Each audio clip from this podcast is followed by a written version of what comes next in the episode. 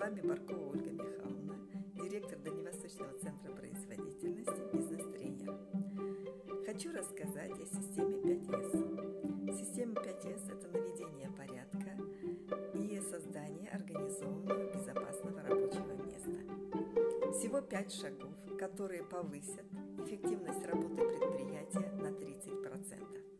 Первый шаг – это разделить вещи на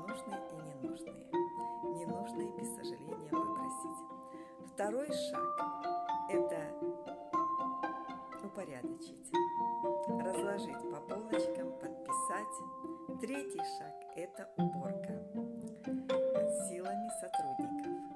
Четвертый шаг – стандартизация. И пятый шаг – это воспитание и дисциплина создание организованного и безопасного рабочего места навсегда.